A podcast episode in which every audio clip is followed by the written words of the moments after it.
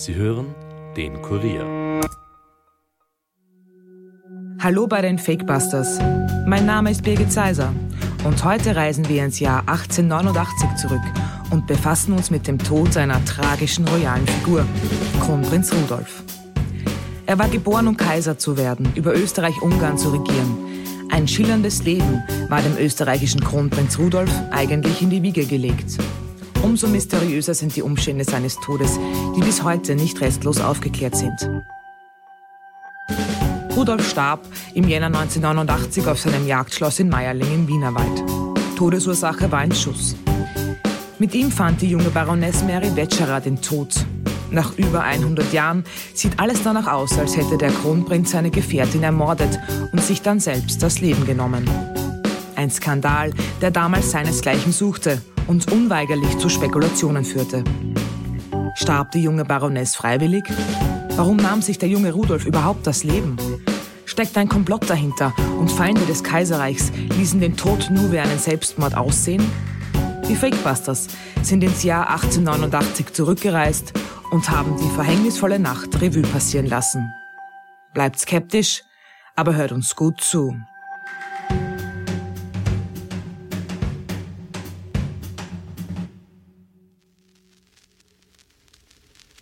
Illustriertes Wiener Extrablatt, Abendausgabe 30. Jänner 1889, Kronprinz Rudolf tot.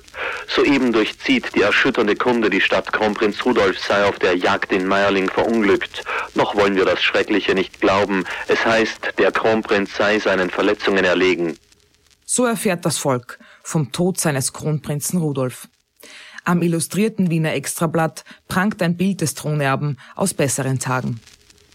Illustriertes Wiener Extrablatt, 31. Jänner 1889, Kronprinz Rudolf. Von den milden, geistvollen Zügen des so je Sterblichen können wir uns nur schwer trennen. Ganz Europa steht heute unter dem zermalmenden Eindrucke des tragischen Ereignisses im österreichischen Kaiserhause.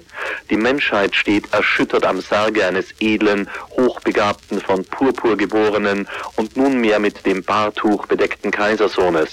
Die Völker der Monarchie stehen in Trauer am Grabe ihrer Zukunftshoffnungen. Das Kaiserreich steht unter Schock. Zu den Todesumständen gibt es zunächst viele Spekulationen.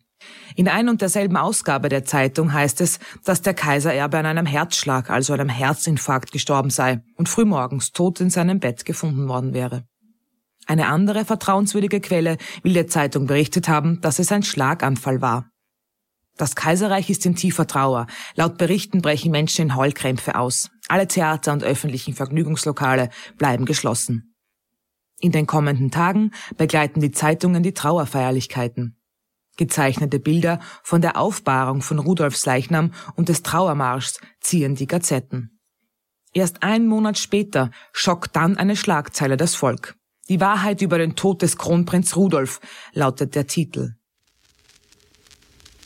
In der rechten Hand befand sich der entladene Revolver. Die Lage der Waffe ließ keinen Zweifel darüber, dass die Tötung mit eigener Hand erfolgt ist. Nun weiß also auch die Öffentlichkeit, dass sich der Thronerbe selbst das Leben nahm. An diesem Tag wird Rudolfs Geliebte, Marie Alexandrine Freilen von Wetscherer, kurz Mary, schon zu Grabe getragen. Die Habsburger versuchen mit allen Mitteln zu verhindern, dass die wahren Todesumstände ans Licht kommen. In einem streng katholischen Kaiserhaus gilt Suizid als Sünde. Der Kronprinz hätte nicht kirchlich in der Kapuzinergruft bestattet werden dürfen. Ein Skandal. Deswegen werden alle Hebel in Bewegung gesetzt, den Suizid anders darzustellen. Und schnell werden auch Verschwörungstheorien laut.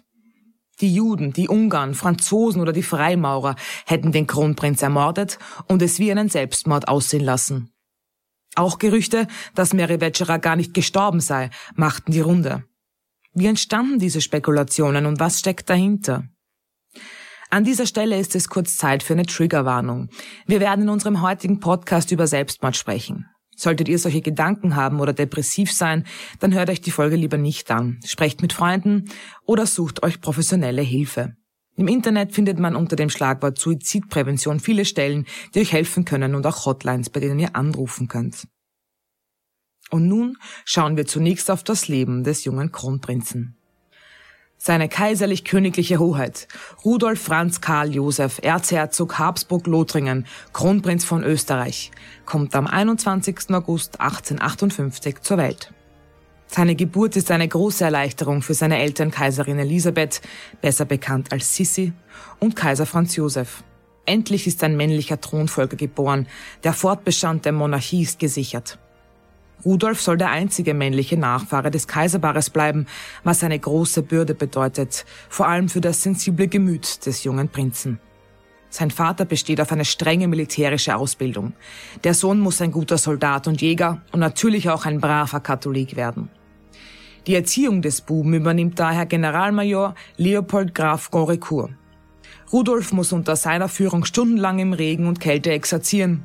Er weckt den kleinen Buben mit Pistolenschüssen auf und lässt ihn in den Wäldern des Leinzer Tiergartens alleine, was bei Rudolf Panik auslöst. Obwohl sich Mutter Sissi eher wenig um ihren Sohn kümmert, geht ihr diese Ausbildung zu weit und sie besteht darauf, dass sie beendet wird. Ab sofort wird auf die Leidenschaft für Naturwissenschaften des jungen Rudolf eingegangen. Der Bub ist intelligent und ein braver Schüler. Als glücklich würden viele Experten heute den Kronprinzen aber nicht bezeichnen. Das Verhältnis zum Vater soll immer schwierig gewesen sein und am Hof gab es viele Intrigen.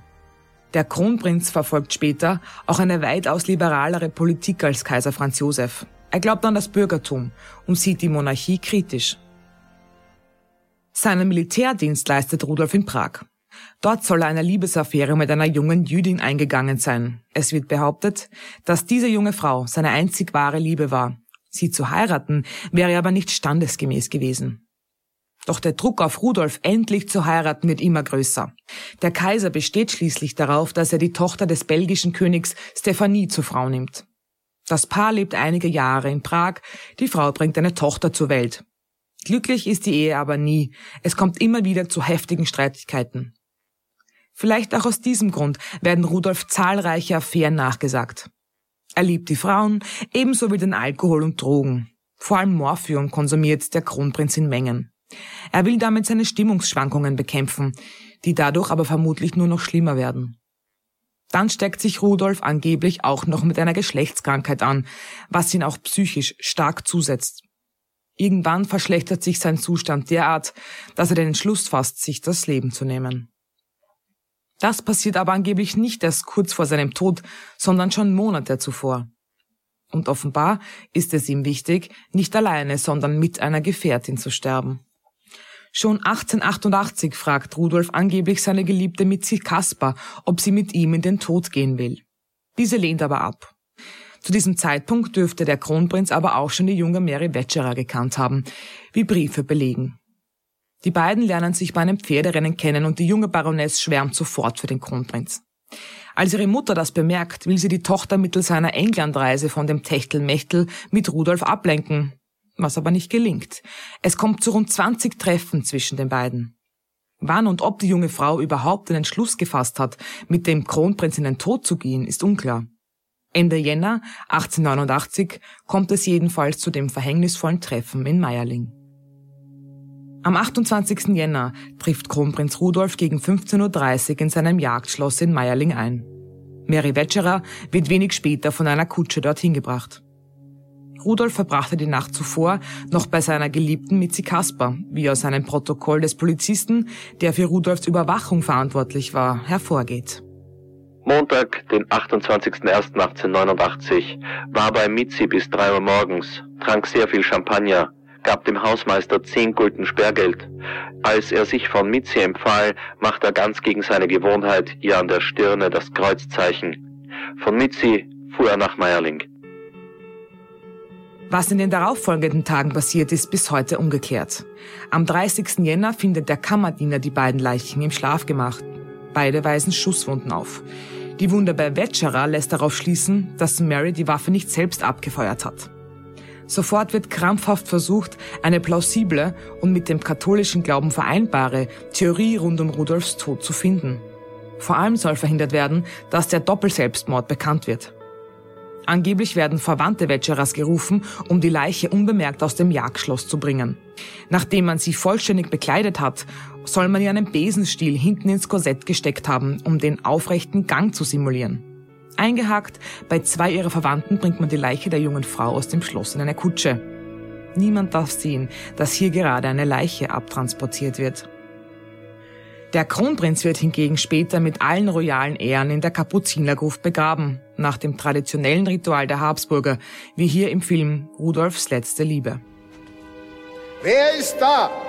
Seine kaiserliche Hoheit, Kronprinz von Österreich, königlicher Prinz von Ungarn und Böhmen, der Lombardei und Venedigs, von Dalmatien, Kroatien, Slawonien, Galizien, Lodomerien und Illyrien, Ritter des Ordens vom Goldenen Vlies, Generalinspektor der kaiserlichen Infanterie, Erzherzog Rudolf von Habsburg. Wir kennen ihn nicht.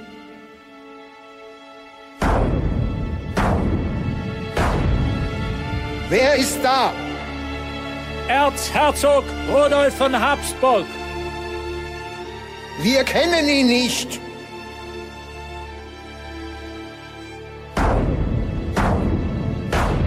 Wer ist da? Rudolf, ein armer Sünder. Diese offizielle Beerdigung ist nur möglich, weil Ärzte attestieren, dass sich Rudolf in einem Zustand geistiger Verwirrung befunden haben soll, als er starb. Nach Rudolfs Tod wird sein Onkel Karl Ludwig österreichisch-ungarischer Thronfolger. Zita, die Ehefrau dessen Enkels und letzte Kaisergemahlin, wird noch bis zu ihrem Tod 1989 darauf beharren, dass der Tod Rudolfs Mord war. Zitas Meinung nach wurde Rudolf Opfer eines politisch motivierten Mordanschlags, dem eine ausländische Verschwörung vorangegangen war.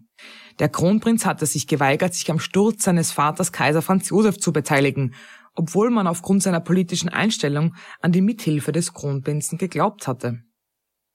Was ist dran an solchen Behauptungen? Und was ist wirklich in Meierling passiert?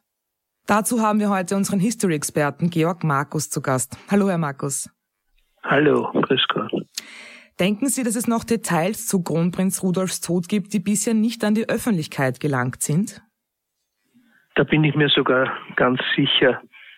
Es wurden ja unmittelbar nach der Tat vom kaiserlichen Hof so viele falsche Gerüchte in Umlauf gesetzt, dass die Wahrheit auf der Strecke bleiben musste. Da gibt es vor allem eine mysteriöse Schatulle, in dieser 20 mal 12 Zentimeter großen Kassette befindet sich die Tatwaffe. Das ist Rudolfs Armeerevolver sowie weiteres Dokumentationsmaterial zu Meierling, wie zum Beispiel Abschiedsbriefe und je eine Locke von Kronprinz Rudolf und auch von Mary Wetscherer. Diese Kassette ging aus dem Besitz von Kaiser Franz Josef an seinen Nachfolger Kaiser Karl über. Als Kaiser Karl 1918 das Land verließ, hat er die Schatulle einem engen Vertrauten gegeben, dessen Sohn sie 1985 Otto von Habsburg überreichte. Dieser, also Otto von Habsburg, hat mir gegenüber im Jahr 1993 ausdrücklich bestätigt, dass ihm diese ominöse Schatulle tatsächlich übergeben wurde. Doch er hätte sie, sagte Otto von Habsburg zu mir, an ein anderes Mitglied der Familie weitergereicht. Näheres wollte er dazu nicht sagen, außer dass solange er leben würde, der Inhalt der Kassette nicht öffentlich gemacht wurde. Jahre nach Otto von Habsburgs Tod fragte ich im Rahmen eines Kurierinterviews seinen Sohn Karl Habsburg, ob er die Schatulle besitzen würde. Er verneinte und hat auch gesagt, er wüsste nichts von der Schatulle. Aber irgendein Mitglied der Familie Habsburg ist im Besitz dieser Kassette, deren Existenz Otto von Habsburg mir ja gegenüber ausdrücklich bestätigt hat. Der Inhalt dieser Kassette würde das Rätsel von Meyerling sicher lösen, aber man ist von Seiten der Familie Habsburg offensichtlich nicht bereit dazu.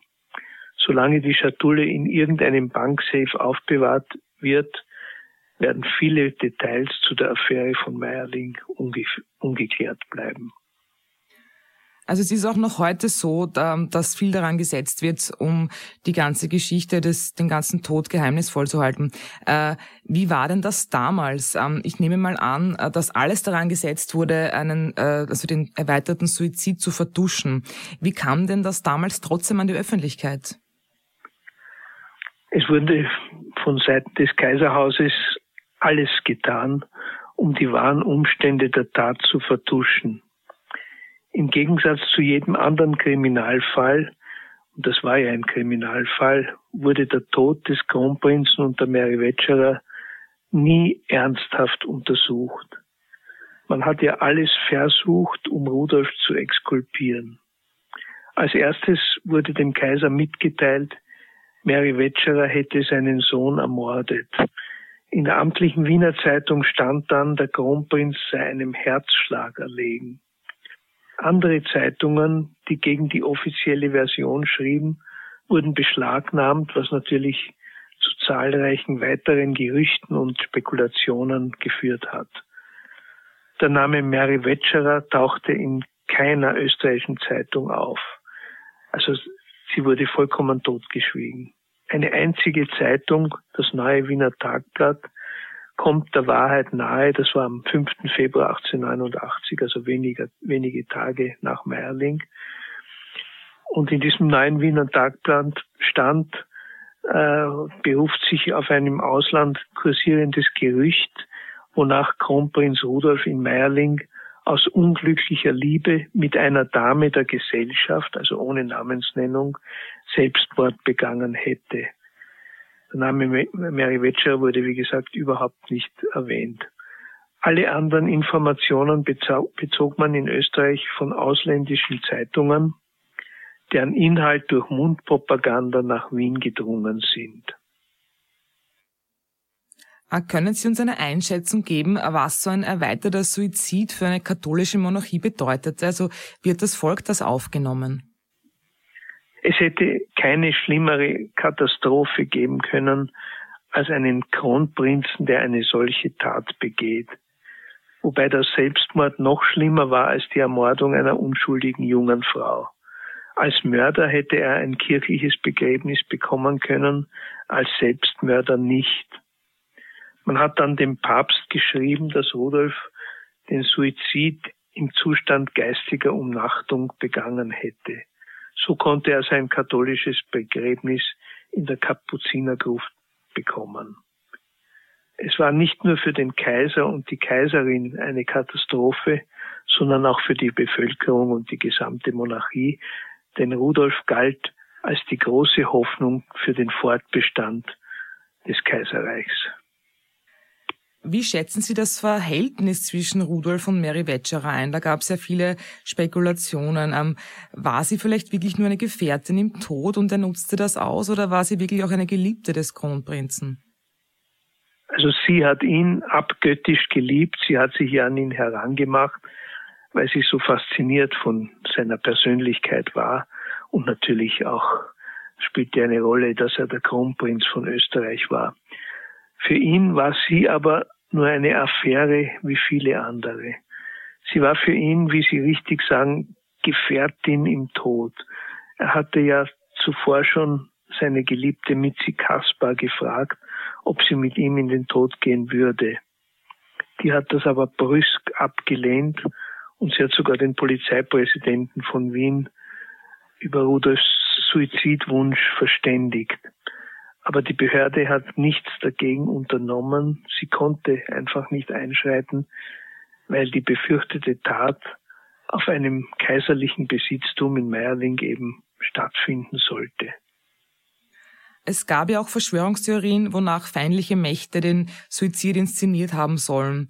Wer hätte denn überhaupt was davon gehabt? Und kann das sein, dass solche Gerüchte vielleicht sogar absichtlich vom Hof gestreut worden sind, um eben anderen die Schuld in die Schuhe zu schieben? Ja, sicher. Wie in unserer Zeit bei 9-11 oder im Fall von Corona gab es auch damals zahlreiche Verschwörungstheorien. Es gab 40 Theorien, wie Rudolf ums Leben gekommen sein soll.